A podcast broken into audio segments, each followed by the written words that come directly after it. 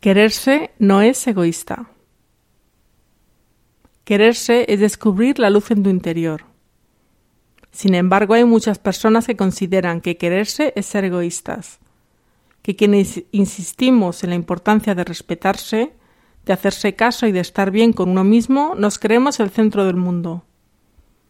Cuando indicamos que hemos de recuperar nuestro poder, suelen acotar también que solo Dios tiene poder sobre nosotros.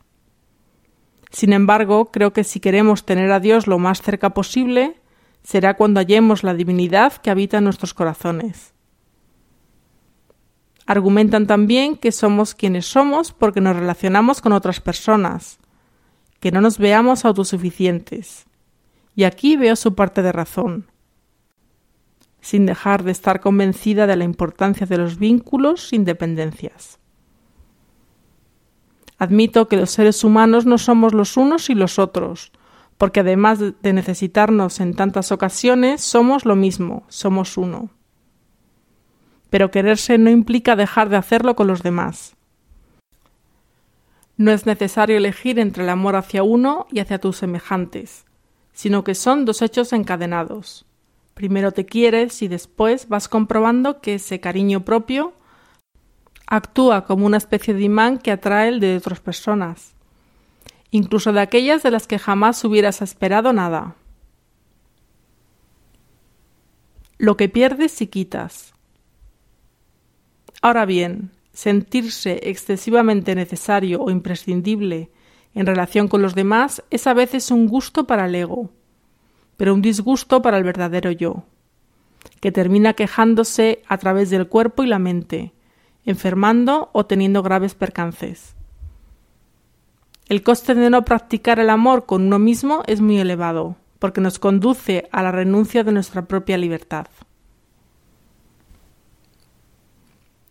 Y no amarte te hace invadir y apropiarte de lo que no es tuyo, porque vacío de ti empleas caridad, reverencias, manipulaciones y excesos para ganar el agradecimiento, el reconocimiento, el poder e incluso el amor de aquellos a quienes estás pidiendo pareciendo que les das.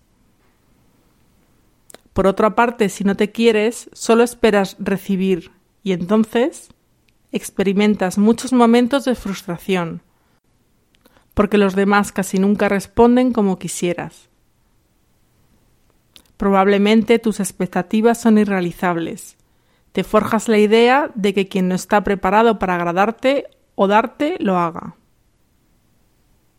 Te mueves en picos de optimismo y pesimismo. Pierdes confianza y te sientes débil y sin fuerzas para seguir.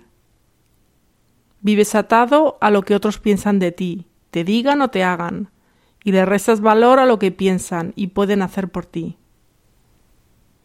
Todo esto podría englobarse en una sola palabra, egoísmo.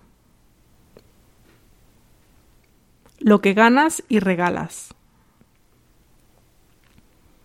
Uno no se quiere de la noche a la mañana. Precisa, en primer lugar, tener la intención de hacerlo y luego desarrollar todo un proceso. Es un acto de valentía que requiere recobrar la confianza en la vida, hallar tus valores y respetar tus sombras, perdonarte, entender la importancia de la asertividad, y todo con altas dosis de humildad y energía. Pero las ventajas son tan notorias que una vez que emprendes tu autodescubrimiento jamás te arrepentirás. Manejas tus emociones y obtienes recursos para dar solución a tus necesidades. Te marcas el ritmo, sabes hasta dónde puedes llegar y vives sin estrés ni falsas expectativas. Tu vida transcurre en armonía. Te sientes fuerte y, poderoso, aunque tus metas sean cercanas y tu camino. Conoces el resultado de la libertad interior, y eso hace que no des problemas a nadie. Porque no pides. En tal caso, ayudas y das, incluso aunque no te lo propongas. Todo esto podría englobarse en una sola palabra, generosidad. Y es lo que te puede hacer feliz y proyectar felicidad. No me canso de repetirlo.